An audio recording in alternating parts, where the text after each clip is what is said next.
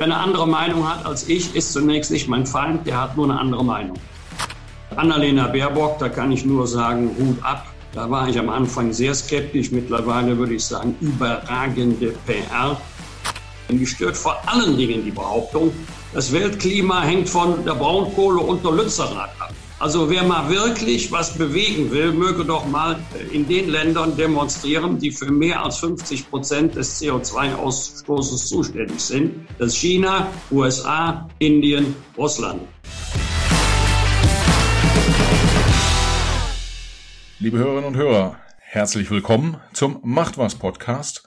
Heute wird's politisch und wenn ich mich nicht total täusche, wird's auch irgendwie ziemlich direkt und offen und ein paar klare Ansagen geben. Denn mein Gast ist Wolfgang Bosbach, dem ich seit einiger Zeit bei LinkedIn folge. Und äh, ja, irgendwann habe ich mir gesagt, den muss ich hier mal vor das Mikrofon holen. Nicht, weil ich alle seine Positionen teile, sondern weil ich glaube, der sagt tatsächlich, was er denkt hat Karriere gemacht in der Bundespolitik und gar nicht so ganz klein, kann er vielleicht gleich selber nochmal sagen. Aber ja, da sind eine Menge Sachen drüber zu besprechen. Herr Bosbach, schön, dass Sie, schön, dass Sie da sind. Und was ist wichtig? Was müssen die Hörerinnen und Hörer wissen äh, von Ihnen äh, in Bezug auf Sie als Person und auf Ihre Karriere? Und eine Bitte, keine ganz lange Politikerantwort, bitte. Wolfgang Bosbach, mittlerweile 70 Jahre alt, verheiratet, drei Erwachsene, genauer gesagt, volljährige Töchter. Zunächst Einzelhandelskaufmann gelernt, war im ersten Leben Supermarktleiter, habe dann das Abitur nachgeholt, Jura studiert, arbeite seit 32 Jahren als selbstständiger Rechtsanwalt und war 23 Jahre in verschiedenen Funktionen für die Union Mitglied des Deutschen Bundestags. 23 Jahre äh, im Bundestag. Äh, wie übersteht man das? Mit Leidenschaft für die Politik. Wer glaubt, das ist ein Job, den man mit links machen kann, der ist im völlig falschen Beruf gelandet. Ich glaube, das geht jedem so. Wenn man das macht oder das machen darf, was man unbedingt gerne machen möchte, dann fällt einem die Arbeit auch nicht schwer, dann guckt man nicht auf die Uhr. Auch wenn ich jetzt kein Mandat mehr habe, die Liebe, die Leidenschaft für die Politik, die ist ja geblieben. Ja, wenn ich so auf meine jetzt letzten zwei, drei Jahre zurückschaue, die ich Podcasts mache, hatte ich so den einen oder anderen äh, äh, Politiker oder eine Politikerin im Podcast und ich habe es schon immer empfunden, als sei das echt harte Arbeit, was, äh, was man dort macht, insbesondere in Berlin im Bundestag, aber ist wahrscheinlich im Kreistag in Dermin auch nicht ganz, äh, nicht, nicht komplett anders. Und da passieren halt, ich sag mal ja auch viele nicht ganz so angenehme Themen. Ja, irgendwie haben sie haben sie ja selber auch ein paar Sachen erlebt.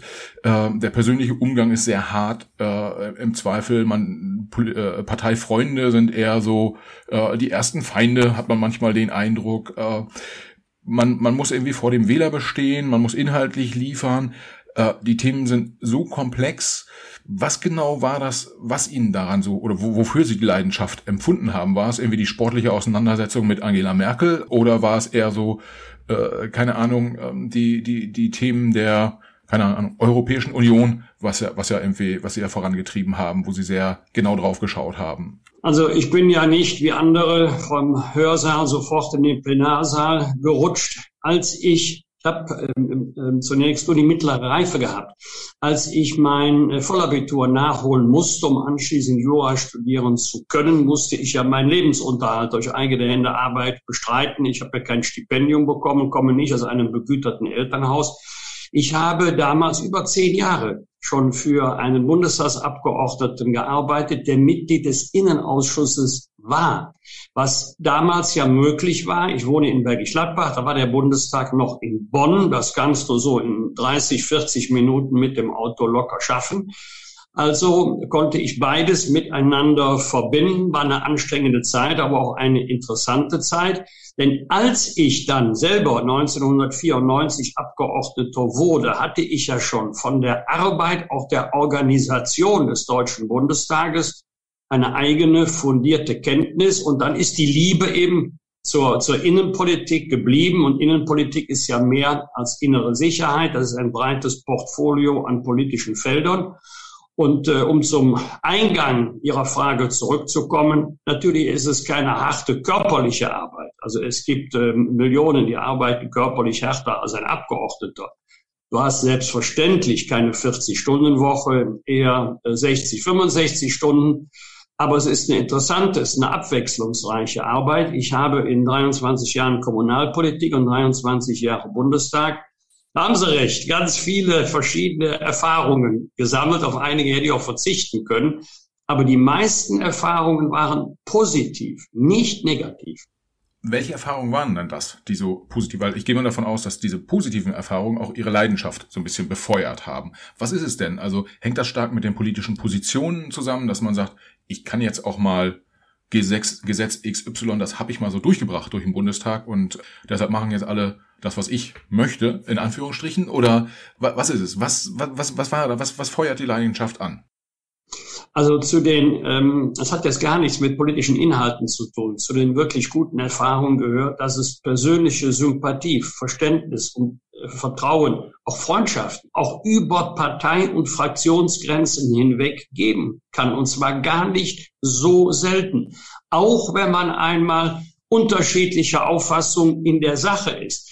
Ähm, Sie haben ganz zu Beginn gesagt, wir sind auf LinkedIn verbunden und äh, Sie teilen nicht unbedingt meine Meinung. Jetzt kommt die Überraschung. Müssen Sie auch gar nicht. Ich verlange auch von niemandem, dass er meine Meinung teilt. Aber es wäre schön, wenn man sich ernsthaft damit auseinandersetzt. Und vielleicht hat man ja auch gute Argumente, um Bosbach zu widersprechen. Ist ja möglich. Ich leide darunter nicht. Also, wenn er andere Meinung hat als ich, ist zunächst nicht mein Feind, der hat nur eine andere Meinung. Ja. Äh, dazu gehört der Austausch von Argumenten. Ich habe das immer als spannend ähm, empfunden, denn in einer pluralen Gesellschaft sind unterschiedliche Meinungen über ein und den gleichen Sachverhalt keine Sensation. Das ist die Regel. Der eine sieht es so und der andere sieht es anders. Dann kommt es zu einem Austausch von Argumenten. Äh, und der, der dritte Punkt, glauben Sie es mir, alleine können Sie gar nichts durchsetzen. Sie brauchen hier immer für jedes Gesetz eine Mehrheit im Deutschen Bundestag. Absolute Mehrheiten hatten wir in 20 Wahlperioden nur einmal. Also brauchst du auch immer noch einen Partner, Schrägstrich Koalitionspartner. Aber daran mitgearbeitet zu haben, zum Beispiel in der Sicherheitspolitik das Land sicherer zu machen, das gibt ein gutes Gefühl. Insofern haben Sie recht. Ja. ja. Und wenn man so auf die vielen Jahre Karriere zurückschaut, können Sie sagen, weiß ich nicht, das waren meine drei wichtigsten Erfolge, was ich äh, politisch erreicht habe, oder ist das gar nicht so schwer, äh, gar nicht so einfach zu greifen? Das ist deshalb nicht einfach zu greifen, weil es gibt überhaupt nichts, wo ich sagen kann, das ist mein Erfolg, außer die tollen Wahlergebnisse, die ich in meinem Wahlkreis erzielen durfte. Anders kann man es ja gar nicht sagen. Selbst im Bergischen Land ist es nicht einfach, 58,5 ähm, Prozent an Erststimmen zu bekommen. Also auf die Wahlergebnisse ähm, also meine persönlichen Erststimmenergebnisse bin ich stolzer als auf vieles, an dem ich mitgewirkt habe, politisch inhaltlich. Äh, ich kann Ihnen trotzdem ganz kurz drei Beispiele nennen. Das erste, weitestgehend unbekannt, unspektakulär. Wir haben vor über 20 Jahren, Anfang der 2000er Jahre, äh, in den USA in Polen und auch in Berlin verhandelt über die Entschädigung von NS-Zwangsarbeitern. Das war damals ein Thema von überragender Bedeutung. Zunächst unter Bodo Hombach, dann unter Otto Graf Lambsdorff. Das war unser Delegationsführer. Ich habe dabei die Union vertreten und sehr viel gelernt, historisch, rechtlich, völkerrechtlich, politisch. Vor allen Dingen die Begegnungen mit den Opfern der Nazi-Barbarei, das waren wirklich beeindruckende Gespräche verhandeln Sie mal mit amerikanischen äh, Opferanwälten. Das ist ja ganz spannend auch für einen deutschen Rechtsanwalt. Und äh, wir sind zu einem guten Ergebnis gekommen, weil die Delegation zusammengesetzt aus allen Fraktionen sich nicht gegenseitig belauert oder behindert hat, sondern wir wollten ein gutes Ergebnis. Das haben wir geschafft. Ich war dabei, mehr nicht. Zweiter Punkt, es war für mich interessant zu erfahren, dass man auch aus der Opposition heraus Sicherheitspolitik mitgestalten kann. Das betrifft die Zeit nach dem ähm, 11. September, äh, nach den Terroranschlägen in New York. Und ähm, damals war der Bundesinnenminister Otto Schily für die Länderunion, war zuständig Günter Beckstein, legendärer bayerischer Innenminister. Ich war für die Union auf Bundesebene verantwortlich und wir haben aus der Opposition heraus doch einiges erreichen können. Und der dritte Punkt, fand ich immer ganz wichtig, dass wir beim Ausländerrecht, beim Thema Migration einen deutlichen Schwerpunkt auf Integration gelegt haben. Ja, das ist ja gerade ein Thema. Äh, wir nehmen jetzt auf so Ende Ende Januar 2023 und Silvester 22, 23 hat ja das Thema Migrationspolitik in Deutschland immer wieder sehr hochkochen lassen. Können wir vielleicht später nochmal ähm, äh, drauf eingehen. Und ähm, wenn ich so, also meine Erkenntnis in den letzten Jahren ist, wenn ich Karriere in der Politik machen will, dann brauche ich zwei äh, Standbeine sozusagen. Das eine ist der eigene Wahlkreis, äh, wo ich möglichst, wenn ich direkt gewinne, ist schon mal super. Äh, aber ich brauche auch das Netzwerk in der eigenen Partei, am besten noch parteiübergreifend, damit ich überhaupt in hohe Funktionen gewählt werde. Also jemand wie Sie zum Beispiel hat äh, den Wahlkreis, ich glaube, immer direkt gewonnen und äh, auch mit relativ hohen Prozentzahlen. Auf der Basis wird man ja sagen, eigentlich hätten sie ja Bundeskanzler werden müssen. Ist aber nicht weil in der Partei gab es wahrscheinlich Leute, die da auch eine andere Idee äh, zu hatten und äh, zu jemand anderen. Deshalb, wie würden Sie so das Verhältnis beschreiben zwischen den zwischen den Kollegen, gerade in so einer Fraktion? Ähm, wie ähm, wie sehr, wie viel ist Wettbewerb untereinander und wie viel ist tatsächlich irgendwie miteinander? Also das ist jetzt schwer zu beweisen, aber ich glaube mal 10 Prozent Wettbewerb, 90 Prozent äh, miteinander. Ich habe allerdings auch erlebt, zum Beispiel, wenn zwei Kollegen, einer äh, aus einem Wahlkreis kam, und dann die Frage, wer ist dann der Direktkandidat bei der nächsten Wahl? Also einer ist, hat den Wahlkreis gewonnen, der andere ist über die Liste reingerutscht. Was das beim nächsten Mal passiert, weißt du ja nicht. Für mich war Wahlkreisarbeit immer von überragender Bedeutung, weil ich nie auf die Landesliste angewiesen sein wollte. Ich hatte immer einen so guten Listenplatz. Ich wäre so oder so in den Bundestag gekommen, aber ich wollte zu Hause immer ein überragend gutes Wahlergebnis haben, weil dir das auch in Berlin eine andere Sicherheit gibt.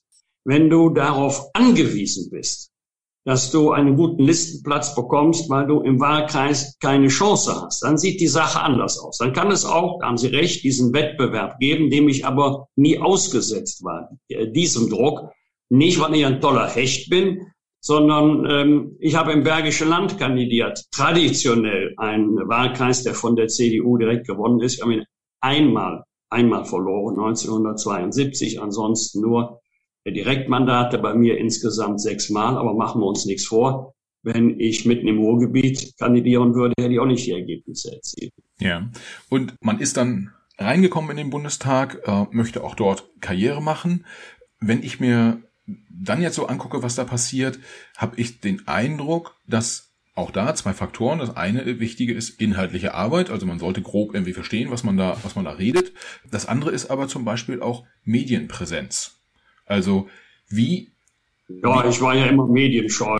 Ich habe nur ab und zu mal eine Ausnahme gemacht. Ja, ich glaube, 2014, 15 oder so, da waren sie die, die, die äh, Person, ähm, die am häufigsten in irgendwelchen deutschen Talkshows unterwegs war. Irgendwo, ja. Ich glaube, bei Wikipedia steht das.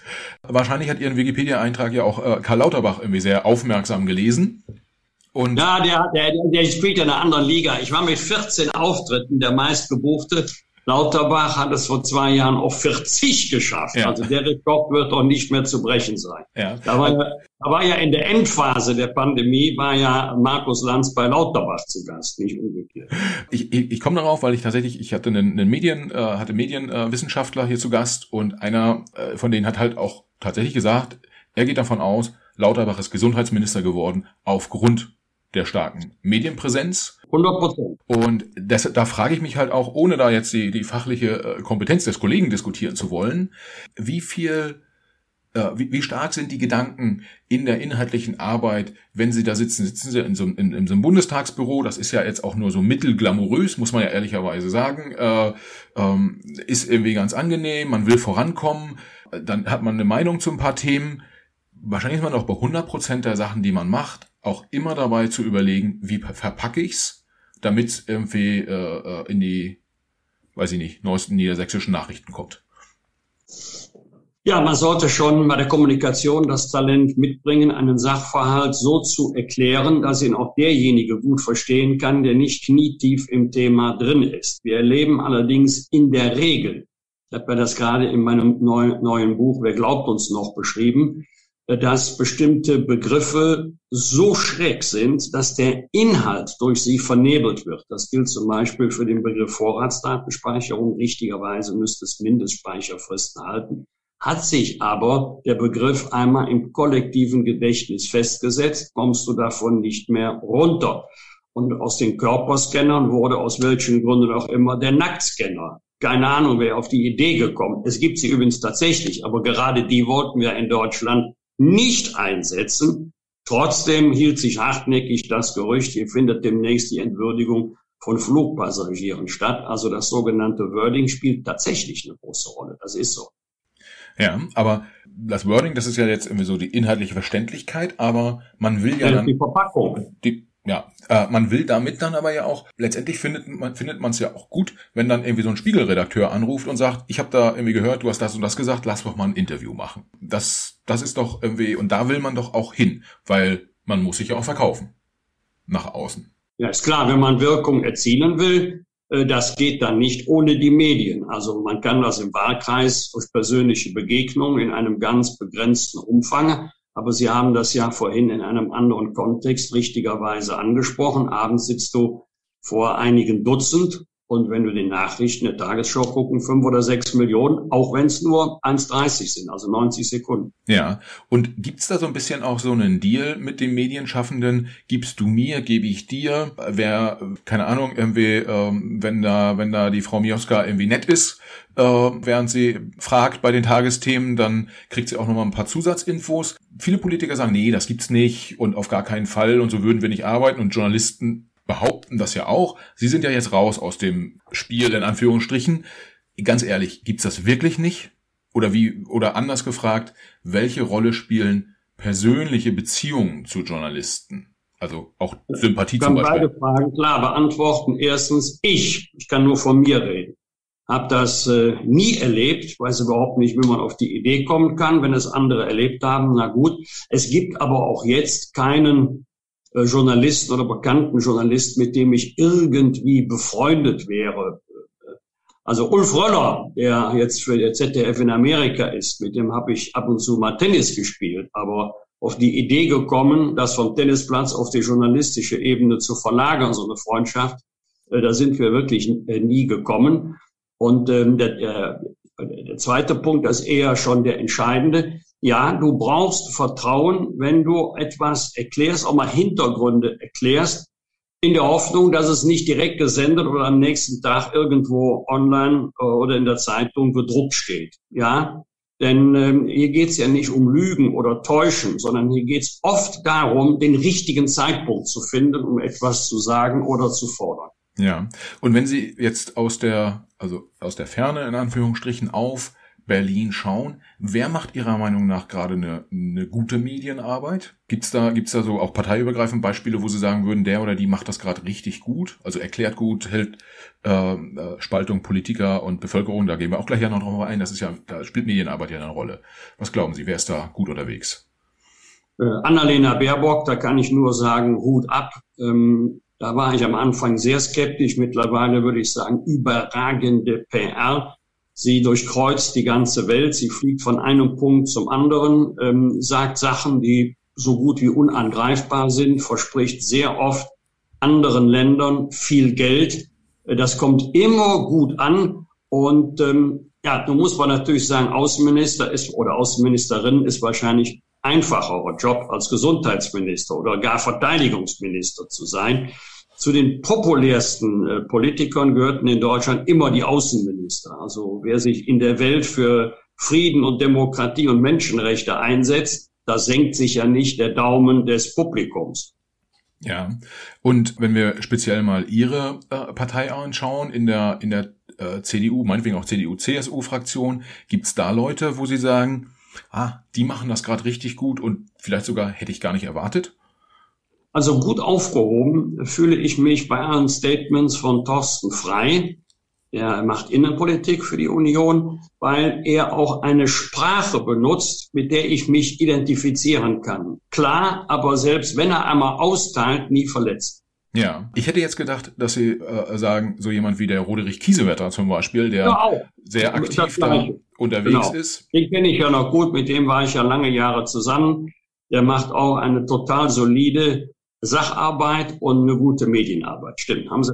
Und wenn, wenn ich mir das jetzt so angucke, vielleicht da für die Hörerinnen und Hörer, der Roderich Kiesewetter war auch schon zweimal bei uns hier äh, zu Gast und konnte auch unseren Hörern und Hörern äh, quasi seine, seine Themen irgendwie nahe bringen. Wenn ich mir sowas angucke und das dann vergleiche, ne- bleiben wir bei dem Beispiel Kiesewetter, äh, der ist ja jetzt gerade im, im Bereich Verteidigung sehr, sehr, äh, sehr, sehr aktiv. Aber Hypothese, die CDU gewinnt die nächste Bundestagswahl. Äh, wenn der Kiesewetter so weitermacht, wird er dann Verteidigungsminister? Da müssen Sie die Kanzler ins B fragen.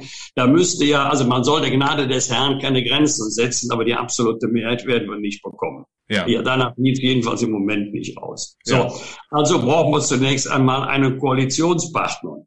Und diesen Koalitionspartner brauchst du, der nicht über die Hälfte der Abgeordnetensitze hebt. Das wird, das wird auch noch schwer genug.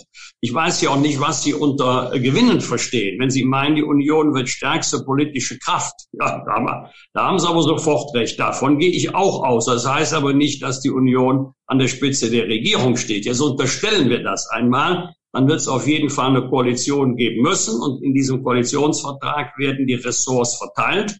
Und dann müsste ja das Verteidigungsressort an die Union gehen. Ja. Aber wenn Sie mich fragen, wenn es so wäre, ob Roderich Kiesewetter gute Chancen hätte, eindeutig ja. Okay, klare Aussage. Ich will halt darauf hinaus, wie wichtig ist sowohl inhaltliche Arbeit als auch letzt, letztendlich die Medien, äh, Medienpräsenz. Und ein Punkt, der dann ja noch eine Rolle spielt, ist äh, sozusagen, wie sehr ist man gelitten auch in der eigenen Fraktion. Wieder Beispiel Lauterbach. Hat ja relativ lange gedauert, bis die SPD sich dann entschieden hat, ihn zum Gesundheitsminister zu machen, trotz seiner hohen Popula- Popularitätswerte. Und man munkelte überall, in der Fraktion würde man das eigentlich nicht so wollen und hat Ja, sich dann stimmt. breitschlagen lassen. Stimmt. Das heißt, wenn jetzt, wollen wir nicht irgendwie immer auf dem armen Roderich Kiese- Kiesewetter sozusagen äh, äh, rumhacken, aber wenn jetzt jemand da ähm, sagt, Mensch, ich bin ganz gut in den Medien, ich kann, ich kann das Thema, was muss er dann innerhalb der Fraktion machen, um sich gute Chancen zu erarbeiten, dann tatsächlich Minister oder Staatssekretär oder sowas werden? Würde das heißen, er muss jetzt eng an Friedrich Merz dranbleiben, weil der ist das, der da dann den höchsten Impact hat bei der Entscheidung? Also, also gute Beziehungen zur Chefetage können nicht schaden. Das ist schon mal immer richtig. Vor allen Dingen muss man eine gute Kollegin sein oder man muss ein guter Kollege sein. Wenn du permanent die Ellbogen einsetzt, dann bist du kein guter Kollege, bist du keine gute Kollegin, also die ausgestreckte Hand. Jetzt sind wir wieder bei dem, was wir vor 20 Minuten mal kurz angerissen haben. Ja, da musst du auch mal in der Republik herumfahren, da musst du dir auch mal die Nächte um die Ohren schlagen, um den Kolleginnen und Kollegen vor Ort in Wahlkämpfen zu helfen. Ja, musst du, gehört dazu. Ja, okay, das heißt äh, Netzwerk, inhaltliche Arbeit, Medienpräsenz und wenn man das alles drei im Griff hat, im Griff hat Ja, dann, dann, dann gut. läuft's wie auf Schienen. Jetzt ist es ja so, irgendwas von den drei Punkten klappt ja oft nicht und äh, gerade beim Thema Netzwerk, man hat es ja mit Menschen zu tun. Aus ihrer eigenen, aus ihrer eigenen Karriere heraus, gab's da, ich sag mal so, persönlich große Enttäuschungen äh, oder auch ganz große positive äh, äh, Erlebnisse, wo sie gesagt haben, da hat's gerade auf der persönlichen Ebene äh, super gut oder halt auch super schlecht funktioniert und äh, das hat mich hat mir wehgetan oder halt äh, hat mich sehr gut vorangebracht. Also ich kann mich da nicht beklagen. Ich habe die Ämter bekommen, die ich angestrebt habe oder die ich mir gewünscht habe, mit einer einzigen Ausnahme, die betrifft die Personalzusammensetzung des Kabinetts nach der Bundestagswahl 2005. Ich bin ja auch gefragt worden, was ich mir vorstellen könnte. Ich äh, war damals stellvertretender Fraktionsvorsitzender. Gab es im Grunde zwei mögliche Ämter, einmal Innenminister oder Fraktionsvorsitzender. Beides hätte mich sehr gereizt. Ich bin beides nicht geworden und wusste auch, das war's. Also das wird dir auch nie mehr angeboten werden, obwohl darüber ganz offen gesprochen wurde. So war es dann auch. Natürlich ist das im ersten Moment eine Enttäuschung, aber dann habe ich einfach weitergearbeitet. Ja. Ich habe nicht ähm, das Parlament verlassen. Und, und wenn Sie jetzt sagen, ähm, dann wusste man auch, das wird mir nie wieder angeboten werden. Ich sag mal, so ein Anton Hofreiter war ja auch in so einer Position jetzt gerade, der war ja als Landwirtschaftsminister quasi, quasi schon gesetzt und ist es dann nicht geworden. wie, wie, wie geht man damit um, dass man sagt, okay, jetzt muss ich wieder von Null starten quasi? Ähm, äh, nicht. Ich bin geblieben, was ich war. Ich behaupte mal, die meisten, die gerne Innenminister würden, werden es nicht. Ja. Ich habe auch mit der gleichen Freude weitergearbeitet. Also ich, ich habe das dann nicht als Opfergang empfunden, wenn ich morgens ins Büro gekommen bin. Mir hat die Arbeit ja Freude gemacht. Ja. Ich, ja. Hatte, ich hatte die Chance, die hat sich nicht realisiert. Ja, ja. Dann geht's weiter. Okay. Lassen Sie, um, um vielleicht den Themenkomplex abzuschließen, noch mal eine Sache. Sie haben ja durchaus auch innerhalb der Fraktion Druck empfunden äh, oder, oder bekommen in, in bestimmten Situationen, Stichwort Griechenland, Schuldenunion in Anführungsstrichen. Wie, wie geht man damit um? Roland Profalla ist wahrscheinlich jetzt nicht mehr irgendwie ihr bester Freund, mit dem werden sie nicht, nicht, nicht permanent äh, telefonieren. Und der hat ja dann auch die, ich sag mal so, die Linie von, von Angela Merkel vertreten. Sie waren da nicht der Meinung, haben dann auch gesagt, irgendwie bei der, bei der Abstimmung werden sie, werden sie nicht dafür stimmen. Was, was bedeutet das persönlich? Also, man hat dann ja relativ mächtige Spieler sozusagen um sich rum, eine Kanzlerin, einen Kanzleramtsminister, äh, einen Fraktionschef und alle wollen irgendwie was von einem. Wie stark ist so ein persönlicher Druck dann innerhalb dieser, dieser Gruppe und wie schafft man es sich, dem zu entziehen? Ähm, zum einen war ich ja zu diesem Zeitpunkt, das haben Sie ja richtig beschrieben, war ich schon 16 Jahre Mitglied des Deutschen Bundestages. Dann hast du doch ein gewisses Maß an Erfahrung, an Abgeklärtheit, vielleicht auch gewisses Maß an Abhärtung. Ich kann mich noch sehr gut, wirklich eine hübsche Geschichte, noch sehr gut erinnern an Peter Altmaier, der war damals parlamentarischer Geschäftsführer der Fraktion, der kam auf mich zu, und sagte, hör mal, dem war das so ein bisschen unangenehm, hör mal, hör mal ich soll dich auf Linie bringen. Da habe ich gefragt, Peter, meinst du, das hat Zweck? Hat der gesagt, nein, sag ich, Peter, das ist so richtig. In einer solchen Situation kommt es entscheidend, ganz entscheidend darauf an, dass ähm, der Wahlkreis steht, dass der hinter dir steht. Damit hatte ich nie ein Problem. Weder bei meiner eigenen Partei, die meine Position immer mitgetragen hat, noch in der Bevölkerung. Ähm, ganz anders ist es dann bei denen, haben wir gerade diskutiert, die auf einen guten Listenplatz angewiesen sind. Und das Zweite ist, du darfst nie mit gleicher Münze zurückzahlen. Du auch nicht rumbrüllen, sondern du musst da ruhig bleiben, du musst da gelassen bleiben und du musst fest bleiben. Ich glaube, wenn Berlin mal so angedeutet hätte, hier in meinem Wahlkreis, also nicht gut, wenn ihr den wieder aufstellt, dann hätte ich nicht bei der Aufstellung 98 Prozent bekommen, sondern 110 Prozent.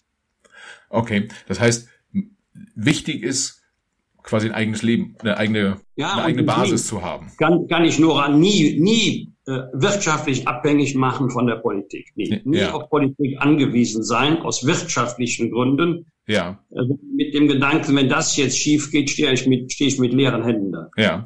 Jetzt, jetzt haben wir so äh, viel über diese, über die taffen Themen gesprochen. Gibt es dann aus den vielen Jahren in, in der Politik irgendwie eine lustige Geschichte, wo Sie sagen, das äh, wird man wahrscheinlich von außen auch nicht denken, aber da habe ich mit XY haben wir herzlich gelacht oder das war wirklich witzig. Gibt es da was, was Sie, wo Sie sagen würden, damit machen wir doch mal jetzt die, die, die Politikerkaste ein bisschen menschlich? Also ähm, ja, da gibt's tatsächlich mehrere, aber meine Lieblingsanekdote ist, also sowas kannst du auch gar nicht erfinden und Sie müssen wissen, meine Mutter lebt noch. Meine Mutter ist knapp 95, kann jetzt nicht mehr gut laufen, aber ist im Kopf noch fit. Und meine Mutter ist sowas von korrekt, korrekter geht's gar nicht. Der Lieblingssatz meiner Mutter war früher, das tut man nicht. So nur um die Einstellung meiner Mutter zu kennen. Und ich war ja einige Jahre Büronachbar von Helmut Kohl ja. unter der Adresse unter den Linden 71 in Berlin. In dem Büro residiert heute Angela Merkel mit ihren Mitarbeiterinnen und Mitarbeitern. Und wir hatten am Anfang wegen der Spendenaffäre ein schwieriges, später aber ein sehr gutes Verhältnis. Also Helmut Kohl und ich als sein Nachbar. Und als meine Eltern, Papa lebte damals noch, mich in Berlin besucht haben und sie haben gesehen, ich bin der Büronachbar von Helmut Kohl. Da wusste ich, mein Erbe ist sicher. Aber meine Mutter wollte unbedingt mit Helmut Kohl sprechen über die Spendenaffäre. Oh, habe ich gesagt, Mama, das will er jetzt aber nicht freuen. Nee, trotzdem, das geht so nicht, das kann er nicht machen und äh, bringt die Partei in Schwierigkeiten. Das muss ich dem jetzt mal sagen. Also ich rüber ins Büro von Helmut Kohl, Juliane Weber saß im Vorzimmer. Ich sage, Frau Weber, meine Mutter würde mal gerne mit dem Bundeskanzler sprechen. Worüber? Spendenaffäre. Oh, ganz schlecht. Ja, sage ich, mein, ist großer Wunsch meiner Mutter. Ja, ich sage ihm Bescheid. Zehn Minuten später öffnet sich die Tür. Helmut Kohl kommt rein, geht auf meine Mutter zu und sagt, Frau Bosbach, Sie können so stolz sein auf Ihren Sohn. Daraufhin meine Mutter, Herr Bundeskanzler, also nett von Ihnen, Herr Bundeskanzler. Ich habe doch mal nach drei Minuten gesagt, Mama, was ist denn mit der Parteispendenaffäre? Bist du jetzt ruhig? Das gehört überhaupt nicht hierhin. Wie kommst du auf so eine Idee? Ich gesagt, gut, das Thema ist schon mal durch. So schnell geht das. Das, das äh, spricht ja aber auch für das äh, politische Gespür von Helmut Kohl, der wusste, wie er Themen abräumt, über also die er nicht reden wollte. Ja, völlig. Ich nehme an, Juliane Weber hatte den gebrieft, hatte dem gesagt, worum es nebenan geht. Hat er ganz schlau gemacht. Ich habe ihn übrigens ganz anders kennengelernt, als äh, er vielfach beschrieben, auch verspottet wurde sehr nachdenklich, sehr geschichtsbewusst, sehr, sehr fleißig. Also auch als er nicht mehr Bundeskanzler war, war er ja noch eine Periode Mitglied des Deutschen Bundestages, also auch die Zeit, als seine Frau ähm, starb. Also er war da eher nachdenklich. Ja, und das eigentlich ist das ein, ein ganz guter Übergang zu dem zu dem äh, zweiten Themenblock, den ich gerne mit Ihnen besprechen wollen würde. Und das ist geht so ein bisschen in Richtung äh, Spaltung der Gesellschaft, wie man immer so schön äh, ja flapsig fast schon, fast schon sagt. Mein Gefühl ist, wahrscheinlich gibt's diese, diese Spaltung, die gibt's aber nicht nur quasi so vertikal, die gibt's auch horizontal, sprich irgendwie zwischen denen da oben in Anführungsstrichen und denen da unten äh, läuft so eine Trennlinie, aber die Bevölkerung an sich teilt sich, teilt sich auch, weiß nicht, äh, pro Impfung oder dagegen äh, irgendwie pro Waffenlieferung oder oder dagegen in die Ukraine, also sehr verhärtet. Jetzt frage ich mich, wenn wir, wenn wir uns den, den ersten Bereich angucken, die da oben versus die, die da unten, hm, glauben Sie, dass es sinnvoll wäre, dass die Bevölkerung quasi die Politiker auch mal so kennenlernen würde, so wie Sie es gerade bei, am, am Beispiel Helmut Kohl äh, bezeichnet haben. Weiß nicht, die menschliche Seite, die fachliche Seite, die das Engagement, äh, was auch immer, weil der Blick ist ja heute doch schon relativ starr, der sich da auf die, auf die äh, politisch Tätigen richtet und deutlich nicht positiv an vielen Stellen. Das, was Sie gerade beschrieben haben, ist der Grund, warum ich ja nie, nicht ein einziges Mal Online-Sprechstunden oder ähnliches angeboten habe. Bei mir war immer nur live und die waren auch gut besucht. Jetzt muss man der Wahrheit die Ehre geben. Manchmal kannst du helfen, manchmal aber auch nicht. Und ich habe gute Erfahrungen damit gemacht, nicht vorzutäuschen und am Motto, ich kümmere mich, obwohl ich schon weiß, diesen Wunsch kannst du nicht erfüllen, sondern ähm, äh, klar und wahr zu bleiben. Und es sind oftmals die kleinen Dinge des Lebens, kleine Hilfestellungen, persönliche Begegnungen, die nachhaltigeren Eindruck machen als ein Presseinterview oder ein Interview im Fernsehen. Das behalten sich viele Leute. Und für mich waren Veranstaltungen im vorpolitischen Raum immer wichtiger als jeder Kreisparteitag. Jetzt ist es aber so, dass Sie, Sie können ja nicht, äh, selbst mit den paar hunderttausend äh, Bürgern in Ihrem Wahlkreis, äh, da können Sie nicht den persönlichen Kontakt permanent äh, pflegen und generell die, ich sag mal, 700 Bundestagsabgeordneten schaffen es auch nicht, die 80 Millionen Leute sozusagen äh, ja, persönlich, ja, persönlich ja. zu treffen. Ja, ja und nein, natürlich kannst du, ein Wahlkreis hat ungefähr 290.000 Bürgerinnen und Bürger im Schnitt. Natürlich kannst du nicht jeden persönlich treffen, aber ich bin hier geboren. Ja. Ich bin hier aufgewachsen. Ich kenne ja viele über den Sport, über den Karneval, der hier eine überragende Bedeutung hat. Das hat mit Politik überhaupt nichts zu tun. Ja, das heißt, man muss einfach auch viel Zeit im Wahlkreis verbringen. Ja, ja. und, und auch den Kontakt suchen und nicht jetzt ein Schild an die Tür machen, Bürgersprechstunde, man muss das auch bekannt machen, man muss das popularisieren. Ja. Viele haben ja auch so eine, so, so eine, so eine Scheu, man muss den Menschen auch die Scheu nehmen. Ja. Und was, was glauben Sie dann, wie nehmen denn die Leute heute den typischen Bundestagsabgeordneten wahr? Also, wenn Sie, wenn Sie beschreiben müssten, was Sie glauben, wie welcher Abgeordnete auch immer wahrgenommen wird, können, können Sie das greifen? Ja, als abgehoben und abgekapselt, so nach dem Motto, äh, so eine Art Parallelwelt ja. in Berlin. Ob die sich so im normalen Leben gut auskennen, dahinter machen viele ein Fragezeichen. Ja, ja. und wissen Sie was? Das stimmt auch. Es stimmt, weil man ja doch privilegiert ist. Man hat ein überdurchschnittlich hohes Einkommen. Es gibt viele, die ein noch höheres haben. Das ist doch kein Kriterium. Das ist ein sehr gutes überdurchschnittliches Einkommen. Bei vielen, die auch in sehr jungen Jahren mit Mitte, Ende 20 so ein Einkommen dann schon zu haben. Du hast ein Büro, du hast Mitarbeiter, du kannst einen Fahrdienst in Anspruch nehmen, du hast eine Bahncard 100 äh, von, von der Deutschen Bahn. Also das Leben ist schön. Das trifft ja den Durchschnittsbürger nicht. Das ist ja auch die Wahrheit. Ähm, ich kann mich noch äh, gut erinnern, dass mir mal ein ehemaliger Minister gesagt hat, das hat einige Wochen gedauert, bis ich im Auto nicht mehr rechts hinten eingestiegen bin. Ja, ja. Also das Leben ändert sich danach. Gibt es natürlich noch Abstufungen zwischen einfachen Abgeordneten und Ministern mit ihren ganzen äh, Privilegien. Aber die Leute haben dann einfach recht, wenn, wenn, wenn sie sagen, das sind doch eigentlich nicht diejenigen, die wie wir im Supermarkt stehen und fragen, was können wir uns erlauben und was nicht. Ja, die Kritik ist berechtigt. Ja. Und wie würden Sie sagen, ist die Eigenwahrnehmung der, ich nenne sie mal, politischen Kaste? Sehen, sehen die Leute das selber auch so ein Stück weit? Ja. Oder sehen sie, sieht sich eigentlich der durchschnittliche Bundestagsabgeordnete als volksnah und, volksnah und hart arbeitend? Also ich habe noch keinen getroffen, der sich dann nicht als volksnah bezeichnet hat oder als abgehoben. Also äh, ich habe noch nie einen getroffen, der gesagt, ich, ich bin nicht volksnah, ich bin abgehoben, ich lebe in einer Parallelwelt. Nee, nee, alles bürgernah, da steht immer der Mensch im Mittelpunkt, ist auch egal, bei welcher Partei. Aber jetzt mal, so, die haben ja nach der Binnenwahrnehmung gefragt. Äh, da bitte ich auch mal um Verständnis für das Publikum, weil es schwer nachzuvollziehen ist. Ist aber so.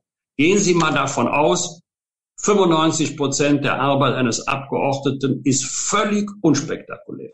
Ist auch für die Öffentlichkeit nicht von Interesse, ist aber wichtig. Ich habe zum Beispiel der Bearbeitung der Post, elektronisch oder physisch, immer große Bedeutung beigemessen. Ich habe ja nach einer Talkshow hunderte von Zuschriften bekommen. Natürlich habe ich die nicht alle von Anfang bis zum Ende lesen können. Aber wenn Fragen waren, dann haben wir sie beantwortet. Wir haben manchmal abends noch neun, zehn Uhr telefoniert, wenn jemand ein Anliegen hat. Aber das interessiert ja nicht den Fernsehen, das interessiert ja nicht die Zeitung. Das ist absolut unspektakulär. Das heißt, wenn viele Abgeordnete sagen, ich fühle mich in der Arbeit nicht richtig wahrgenommen, ja, das ist auch richtig. Ja. Stimmt. Es keinen interessiert. Ein Punkt bei der, bei der Wahrnehmung der Arbeit sind ja dann die, die Ergebnisse die man, äh, die man abliefert. Und ähm, da kann man sicherlich über Qualität streiten, aber es gibt, ja, wenn man so die letzten Jahre mal mal zurückguckt, irgendwie, sei es mal das Thema Digitalisierung oder ist noch jetzt ein rundes Jahr her, als es intensivste Diskussionen gab zum Thema Impfpflicht, ja oder nein. Die, die Corona-Maßnahmen, da wurde riesig in die eine oder andere Richtung diskutiert, aber egal wo die Leute standen, bei vielen bleib, blieb dann so diese, dieses Gefühl zurück, ha, so richtig im Griff haben sie es nicht und äh, äh, irgendwie Flickenteppich ist so, ein, ist so ein Stichwort und dann ist der Söder irgendwie der Merkel mal wieder reingegrätscht und dann irgendwie was hier mal wieder schwierig und da mal wieder schwierig. Und eine Frage, die ich mir so über die letzten Jahre stelle, ist die Qualität der Arbeit eines Bundestagsabgeordneten, eines Fraktionschefs, eines Ministers, eines Kanzlers hat ja durchaus einen Impact auf die Wahrnehmung unserer demokratischen Regeln und unserer demokratischen Gesellschaft innerhalb der Bevölkerung. Und wenn da schlechte Arbeit gemacht wird, leidet ja durchaus das Ansehen der Demokratie, würde ich, würde ich mal behaupten. Ist das Politikern oft bewusst, also welchen direkten Impact es hat, wenn sie einen schlechten Job macht auf unser demokratisches System? Also da habe ich keinen Zweifel, wobei man der Fairness halber sagen muss, dass wir sehr häufig, sehr häufig dazu neigen, einen Sachverhalt der Vergangenheit mit den Erkenntnissen von heute zu bewerten. So, so, so, nach, so nach dem Motto, was wir heute wissen, hätte man doch damals schon wissen können oder sogar wissen müssen. Warum habt ihr dennoch falsch entschieden? Es gab, wenn man das historisch betrachtet, ein in Anführungszeichen Vorbild für die Corona-Pandemie. Das war die sogenannte spanische Grippe, ist auch schon 100 Jahre her. Also hat man Anleihen genommen an dem, was es damals an Schutzmaßnahmen gab, natürlich nicht vergleichbar mit einer hoch ausdifferenzierten, hoch technisierten Gesellschaft von heute. Aber auch damals, vor 100 Jahren, wurde schon gestritten, welche Maßnahmen die richtigen seien zur, Anwend äh, zur Eindämmung der Pandemie. Dann kam man zum Thema Impfen. Da bin ich auch Betroffener. Also ich muss sagen, ich habe aus Überzeugung mich impfen lassen, viermal.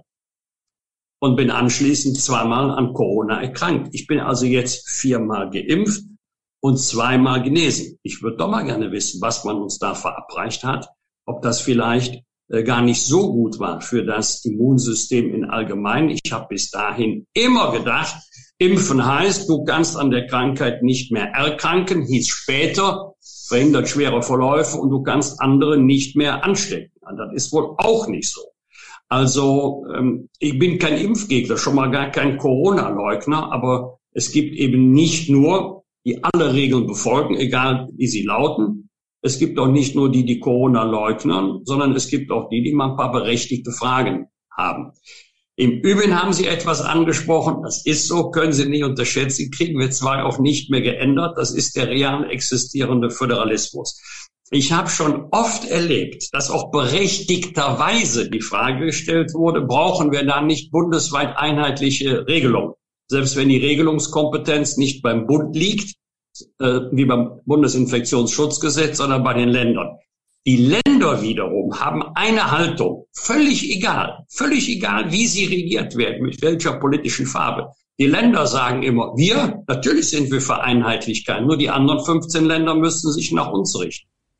Ähm, aber das, genau das, ja, bei dem Thema Corona bin ich bei Ihnen. Äh, viele Maßnahmen kann man im Nachhinein äh, viel besser beurteilen als in der, in der aktuellen Situation. Und ja, wahrscheinlich kann man trotzdem auch darüber streiten dann bei so ein paar Sachen, aber äh, gerade dieses, dieses Thema, wir sind für Einheitlichkeit, solange wie ich als Markus Söder sagen kann, irgendwie wo es lang geht, oder wie ich als Manuela Schwesig irgendwie sagen kann, wie es lang geht, aber die Schwesig sagt, von dem Söder lassen sie, lassen sich, lässt sie sich mal nicht reinquatschen und umgekehrt. Und das ist ja für die Leute auf der Straße, flapsig gesagt, nicht so ganz einfach nachzuvollziehen, weil die sagen, naja, aber es gibt ja Fakten und äh, auch jenseits von Corona gibt es ja auch das Thema Bildungspolitik zum Beispiel äh, äh, oder, oder innere Sicherheit, was sehr stark dann auch äh, bundeslandbezogen ist. Und da fragen sich die Leute halt, machen die das eigentlich nicht zusammen, weil sie, weil jeder kleine König oder jede kleine Königin auf ihrer Macht beharren will und dann sozusagen da wieder den Bogen draufgeschlagen, ist es dann wirklich irgendwie gut, wie wir organisiert sind? Sollten wir es nicht anders organisieren und bräuchten wir nicht, weiß ich nicht, eine starke Zentralregierung? Also, Herr Segler, ich wünsche Ihnen gute Reise. Ich war einmal Obmann der Union für die Föderalismuskommission Römisch I. Das machst du einmal im Leben. Das war eine ganz interessante Erfahrung. Ähm, ich muss allerdings sagen, historisch, historisch spricht vieles für die Kompetenz der Länder. Es gab ja nicht zunächst die Bundesrepublik Deutschland, die die Länder gegründet hat, sondern es gab die Länder, die den Bund gegründet haben. Das heißt, die Kompetenzen, die heute der Bund hat, sind ihm von den Ländern übertragen worden. Da gibt's noch Annexkompetenz, Kompetenz, Kraft, Sachzusammenhang. Aber die Länder haben im Verfassungsgefüge der Bundesrepublik Deutschland eine sehr, sehr starke Stellung. Und hier gilt übrigens nicht Ober sticht unter, sondern jeder hat nur eine Regelungsbefugnis im Rahmen der ihm zugewiesenen Sachkompetenz. Jetzt mache ich es mal in Normalsprache. Wer wissen will, wofür der Bund zuständig ist, der blättere bitte im Grundgesetz. Für alles andere sind die Länder zuständig. Noch eine Überraschung. Wir lernen oft, dass wir einen dreigliedrigen Staatsaufbau haben. Bund, Länder, Gemeinden. Ja, das ist halb richtig. Im Grunde haben wir einen zweigliedrigen. Bund und Länder. Die Länder sind Teile, äh, Entschuldigung, die Kommunen, also die Städte, kreisfreie Städte, Landkreise sind Teile der Länder. Da sind die Länder für zuständig. Also wenn die Länder sagen, das ist aber meine Kompetenz, das ist aber meine Zuständigkeit, haben sie recht. Und wenn sie jetzt sagen, aber ihr könnt euch doch mal einig werden, freiwillig auf Kompetenzen zu verzichten und die auf den Bund zu übertragen. Ich bin 70 Jahre, ich werde das nicht mehr erleben. Sie sind deutlich jünger. Gute Reise. Ja, tatsächlich stimme ich Ihnen, stimme ich Ihnen zu. Also ich glaube, ich werde es auch nicht erleben. Und mir ging es auch gar nicht darum, den Föderalismus in Frage zu stellen, sondern und auch gar nicht um die Abgabe von Macht oder Kompetenzen, sondern eher um einen Ausgleich und um ein gemeinsames äh, in eine bestimmte Richtung laufen. Und gemeinsam äh, an Themen zu arbeiten. Und ich würde mal behaupten, dass in der Bevölkerung, wenn ich mir zum Beispiel das Thema Bildungspolitik angucke, dass da so ein gewisses Unbehagen herrscht, weil man nicht weiß, in welchem Bundesland wird eigentlich welches Kind jetzt irgendwie äh, äh, am besten ausgebildet. Ein guter Freund von mir ist in seiner Schulzeit bis zum Abitur fast ein Dutzend Mal umgezogen, weil sein Vater Berufsoffizier war. Der hat den real existierenden Bildungsföderalismus ähm, kennengelernt. Wenn ein Land der Auffassung ist, sechs Grundschuljahre sind richtig und das nächste Land sagt, vier reichen, Glauben Sie nicht, dass Sie sich da in der Mitte auf fünf einigen können, weil ja jedes Land sagt, was wir, wir machen ja aus unserer Überzeugung diese Politik. Wir sind ja davon überzeugt, dass die Politik richtig ist. Da werde ich doch nicht mit Rücksicht auf ein Land, was 500 Kilometer von mir entfernt ist, eine andere Politik machen gegen meine Überzeugung. Ja, das glaube ich auch. Mir ging es halt nur darum, dass das natürlich auch gewisse Implikationen hat auf die auf die Wahrnehmung der Entscheidung. Haben Sie sehr schön formuliert, ja. Aber die Spaltung gibt's ja, wie gesagt, nicht nur zwischen der, den, den Politikern und der Bevölkerung. Ähm, und da hoffen wir auch ein bisschen beitragen zu können hier mit dem Podcast, dass man einander ein bisschen besser versteht. Wir sehen aber ja auch durchaus, äh, ich sag mal so, innerhalb der Gesellschaft äh, Tendenzen, dass man sehr viel härter miteinander umspringt, kommunikativ ja. insbesondere. Ich würde fast schon behaupten, es gibt den einen oder anderen äh, Grabenkampf.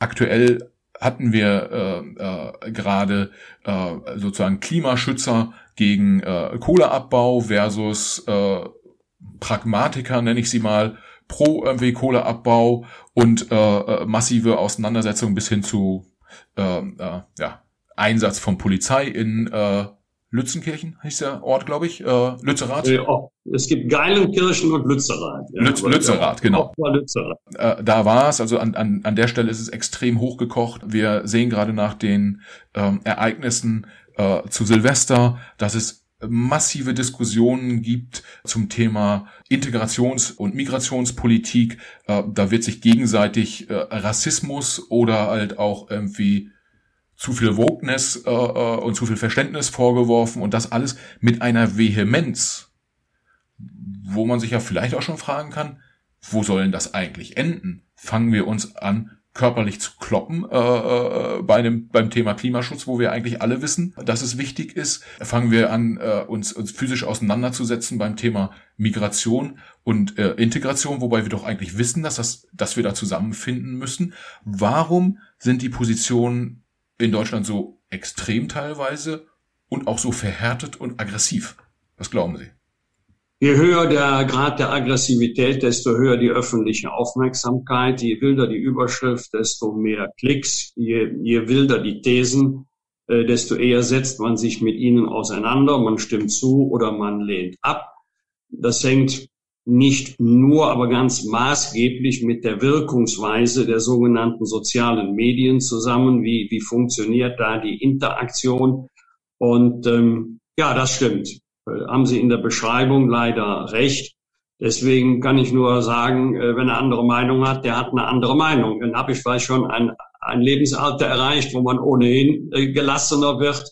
Aber die Umgangsformen werden immer wilder und das ist dann der Moment, wo ich auch raus bin, weil ich ein, überhaupt keine Lust mehr habe, mich an diesen Schlammschlachten zu beteiligen. Man kann auch eine feste Position vertreten, ohne unter die Gürtellinie zu zielen.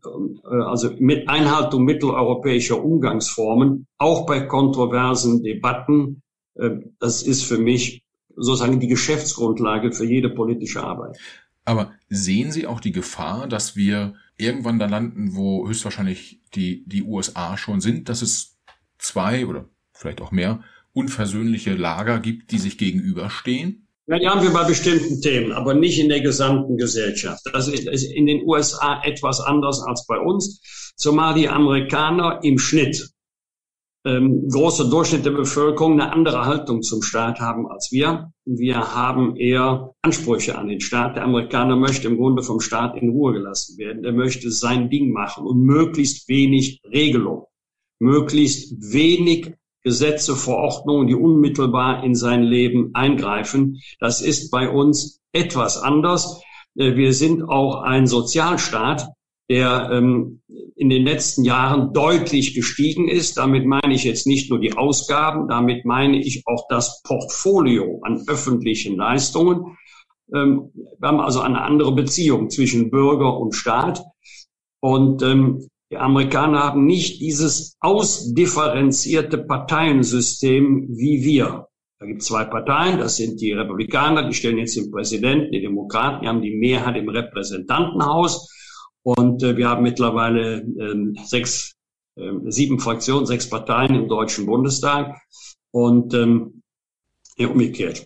Ja. So ist es. Sieben Parteien, sechs Fraktionen im Deutschen Bundestag. Und diese Pluralität, die spiegelt sich auch in der Gesellschaft wieder. Das ist in Amerika etwas anders. Das, das heißt, Sie sagen, so diese, diese ganz harte Spaltung wird wahrscheinlich nicht kommen, aber ich sag mal, dass wir ah, ich will jetzt mal, was, was am Sturm an Kapitol passiert ist, Bolsonaro-Anhänger in Brasilia würde ich jetzt nicht vergleichen mit den Tumulten, die wir mal vor dem, äh, vor dem Reichstagsgebäude hatten wo eine Handvoll mutiger Polizisten sich da Randalierern entgegengestellt Und glauben Sie auch nicht, dass diese Tumulte, die wir da hatten, äh, vielleicht in naher oder ferner Zukunft sich auch auswachsen könnten zu sowas wie äh, ja, im Kapitol in Washington? Das hängt, ja, das hängt ganz entscheidend davon ab, ob sich die beiden großen Volksparteien, auch wenn sie kleiner geworden sind, in Zukunft so verhalten wie in der Vergangenheit. Und in diesem Punkt da bin ich sehr zuversichtlich. Die Demokraten und die Republikaner stehen sich in den USA unversöhnlich gegenüber. Deutschland hat es gut getan, dass wir über 70 Jahre zwei starke Volksparteien hatten, die bei allen politischen Auseinandersetzungen Maß und Mitte gehalten haben. Der härteste Wahlkampf, den wir hatten, war die Willi-Wahl 1972. Das war eine unversöhnliche Spaltung. Aber selbst wenn es mal zu dem Regierungswechsel kommt, das findet doch bei uns alles stilvoll statt und außenpolitisch große Kontinuität. Und ähm, wenn, wenn sich die Parteien jetzt so verhalten würden wie die Parteien in Amerika, dann würde ich ihre Sorgen in vollem Umfang teilen. Das sehe ich aber im Moment in Deutschland nicht. Ja, wenn wir das Zusammenspiel sozusagen von SPD, äh, CDU äh, bringt mich zu einem Punkt, wenn wir zurückschauen auf die letzte Bundestagswahl, dann gab es da zwei Spitzenkandidaten, die überspitzt gesagt Wahlkampf gemacht haben im Sinne von, ihr müsst euch keine Sorgen machen, viele Änderungen irgendwie wird es nicht geben, wir kriegen das irgendwie alles schon hin und äh, wenn es Probleme gibt, kümmern wir uns. Äh, ja, irgendwie SPD und CDU-Spitzenkandidaten. Einer hat dann auch hat dann auch knapp gewonnen, Jetzt gibt aber ja einen Teil in, in, in, der, in der Bevölkerung, die, die sagen, wir müssen was ändern. Zum Beispiel beim Thema Klimaschutz. Und ich habe mich gefragt, dem vorausgeschickt, äh, ich glaube, Gewalt ist keine Option und auch immer definitiv keine Lösung. Aber ich habe mich gefragt, brauchen wir in der Gesellschaft den einen oder anderen, ich sag mal so, Aktivisten, der Themen nach vorne treibt und ja, irgendwie sei es sich irgendwie auf die, auf die Straße klebt oder, oder wie auch immer, um so viel öffentlichen Druck auszuüben, dass auch innerhalb der, der äh, Regierung, der, der Entscheider, der politischen, äh, die, die Erkenntnis entsteht, wir müssen da jetzt auch wirklich was tun. Es darf nicht so, nicht so weiter wabern. Und ich, ich möchte jetzt gar nicht darüber äh, sprechen, ob wir beide das jetzt gut finden oder nicht, dass sich jemand äh, auf die Straße klebt oder, weiß nicht, Kartoffelbrei auf ein Gemälde kippt, sondern ich möchte eher darauf hinaus, muss es Leute geben, die etwas extremer kommunizieren, die etwas extremer äh, agieren, um halt so die, die, die etwas träge politische Kaste zu bewegen oder funktioniert es auch anders? Kann es auch anders funktionieren? Ja, jetzt müsste man mal näher definieren, was Sie und ich unter Extrem verstehen. Ich habe bei Extrem immer ein Störgefühl. Wenn Sie jetzt meinen engagiert, vehement, laut, dann würde ich sofort unterschreiben. Aber ich muss sagen, mittlerweile regt es mich wirklich auf, wenn permanent Land auf, Land ab der Eindruck erweckt wird in, in puncto Klimaschutz. Neue Energiepolitik hätte sich in den letzten Jahren und Jahrzehnten in Deutschland nichts bewegt. Muss ich sagen, da bin ich auch raus. Also äh, wer den Klimawandel leugnet, den kann man leugnen. Es gibt ihn aber trotzdem. Warum soll ich mich da lange mit den Leugnern beschäftigen? Wer leugnet, dass wir immer schon Klimawandel hatten, aber noch nie so schnell wie heute. Damit kann ich, es ist so. Wir hatten immer Klimawandel, aber nie mit dem Tempo von heute, mit ungeahnten äh, Folgen, die wir vor 20, 25 Jahren so noch nicht abgesehen haben. Es ist so. Wieso soll man das bestreiten? Aber daraus den Umkehrschluss zu ziehen. Erstens, in Deutschland passiert nichts.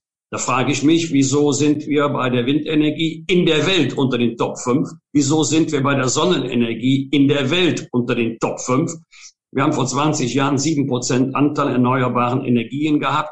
Jetzt sind wir knapp unter 50 Prozent. Da kann man doch nicht sagen, es ist überhaupt nichts passiert. Mich stört das Extreme. Mich stört diese Weltuntergangsszenarien. Mich stört vor allen Dingen die Behauptung, äh, und dann wird's ja völlig schräg, das Weltklima hängt von der Braunkohle und der Lützerath ab.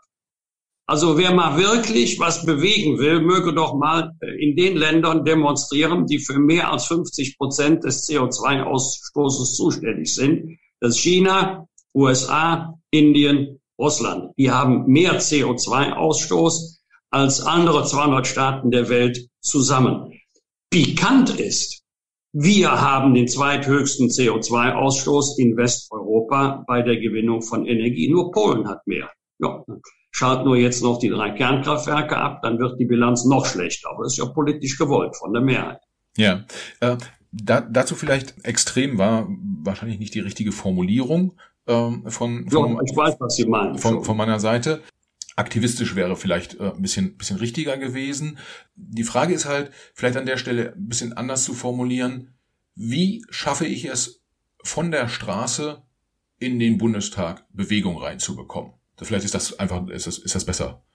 Ja. Nee, nee, also es, es ist schon richtig. Für mich ist auch die erfolgreichste Methode entweder face-to-face, -face, von Angesicht zu Angesicht mit deinem Abgeordneten oder aber im Wege einer sogenannten Massenpetition zur Mitzeichnung, mit der sich dann der Deutsche Bundestag auch formal beschäftigen muss. Also nicht schlichter negativer Bescheid allein im Ausschuss, damit muss man sich beschäftigen. Ja. Nun gibt es allerdings viele, das darf man auch nicht unterschätzen, die ernsthaft der Meinung sind, wenn ich die Dinge so sehe, verlange ich von allen anderen, dass sie sie auch so sehen. Das ist aber nicht der Fall, sondern jeder macht sich seine eigenen Gedanken. Ja, die, also gerade, gerade jetzt beim, beim Thema Klima sehen wir ja zwei Themen. Das eine ist, was können wir tun? Als Deutschland, als deutsche Gesellschaft und was passiert eigentlich international? Die Staaten haben sie aufgezählt gerade, die da sehr, sehr aktiv sind im CO2-Ausstoßen. Führen Sie mit Klimaaktivisten solche Gespräche und weisen darauf hin? Also nur noch in Spurenelementen, warum sollten die auch zu mir kommen, weil ich ja jetzt kein öffentliches Amt mehr innehabe. Also wenn einer zu mir käme oder die schreiben ja noch viele Leute an, übrigens auch noch mit Wolfgang Bosbach, MDB, bekomme ich ja noch viele Zuschriften ähm, dann versuche ich im Rahmen meiner Möglichkeiten Auskunft zu erteilen, verweise dann allerdings immer auf die örtlichen Abgeordneten, weil die im Gegensatz zu mir die Möglichkeit der unmittelbaren Einflussnahme haben. Ja, das heißt, im Prinzip sagen Sie, wenn, wenn Themen vorangebracht werden sollen, so eine Petition funktioniert, funktioniert gut. Und ich sag mal so, diese Fridays for Future Demonstration, die wir jetzt über Jahre erlebt haben, wie sehen Sie sowas? Ist das? Ja, die haben, die haben das Thema ähm, auf die politische Agenda gesetzt, ganz oben. Es ist ja geradezu eine neue Jugendbewegung entstanden, auch wenn sie wieder etwas abgeflaut ist. Das wird ja überhaupt nicht jeden Freitag demonstriert. Hat es ja im Grunde noch nie gegeben. Ja.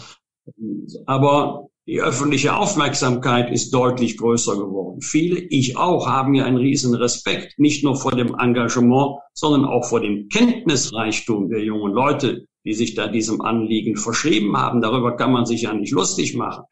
Äh, und insofern hat das durchaus schon Wirkung gehabt. Man muss nur schauen, dass die Stimmung nicht kippt, wenn man es maßlos übertreibt. Ja, und maßlos übertreibt äh, ist dann, da, da sagen Sie sowas wie, zum Beispiel sich auf die Straße kleben, wäre nach ihrer Definition schon, das wäre, das wäre übertrieben. Das ist sogar kontraproduktiv, ist ja noch schlimmer, das ist sogar kontraproduktiv. Also wieso die Erzeugung eines Verkehrsstaus dem Klima helfen könnte, hat mir noch keiner erklären können. Und die Politik darf diesem Druck gar nicht nachgeben. Sie darf es nicht, denn wenn sie es hätte, wäre klar, dass morgen die nächste Gruppe kommt und eben einen solchen Zauber veranstaltet. Ja. Also wer, wer sich da festlebt und glaubt, er würde dem Klima einen Gefallen tun, das Gegenteil ist der Fall. Ja, wenn, wenn, wenn, wenn ich das äh, also jetzt so, dass, dass unser Gespräch rekapitul rekapituliere, dann würde ich ja fast schon sagen, Mensch, da gibt's mit Luisa Neubauer ein, ein großes Talent.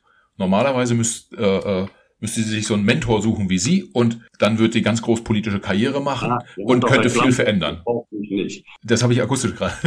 Die hat doch ein Klammrot als Coach, die braucht mich nicht. Okay. Nein, nein. Ähm, ich muss sagen, vieles, was sie sagt und was sie tut, sehe ich eher skeptisch, aber mit großes äh, Talent und sie wird hofiert von den Medien wie kaum jemand anderes und werden ja auch kaum ernsthaft kritische Fragen gestellt. Ähm, aus ihrer Sicht macht sie das sicherlich gut, ja. ja. Wenn ich allerdings das Filmchen von Frau Thünberg sehe in Lützerath, wo links und rechts Polizisten neben ihr stehen, sie zärtlich festhalten, sie schäkert mit dem Fotografen und alles wartet auf den Abtransport, bis die Fotografen fertig sind. Naja, da ist schon viel Inszenierung dabei. Damit hat sie sich keinen Gefallen getan. Ja, mm, Herr Bosbach, hat riesig Spaß gemacht, mit Ihnen, mit Ihnen zu sprechen. Ich sag mal, herzlichen Dank und äh, ich schön, dass Sie dabei waren und darf das sagen, ist ja nicht der einzige Podcast, den, den ich mache, sehr gut vorbereitet und sehr sympathisch formuliert. Oh, ganz herzlichen Dank.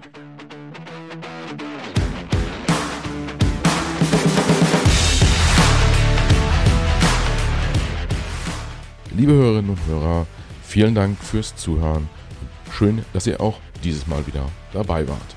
Für die Macherinnen und Macher unseres Podcasts, inklusive meiner Person, Michael, der ja hier netterweise äh, diesen Podcast hosten darf. Für uns alle wäre es das größte Kompliment, wenn ihr dem Macht was Podcast eine 5-Sterne-Bewertung und einen positiven Kommentar auf Apple Podcast oder einer anderen von euch genutzten Podcast-App hinterlasst. Wir freuen uns auch, wenn ihr dem Macht was Podcast auf Instagram, Facebook, LinkedIn oder Twitter folgt. Schreibt uns dort gern Nachrichten, kommentiert unsere Episoden, übt gern auch Kritik und macht uns gern auch Vorschläge für Gäste, die ihr mal bei uns im Gespräch hören wollen würdet. Vielen Dank, viele Grüße und bis zur nächsten Folge. Alles Gute, bis dahin. Ciao.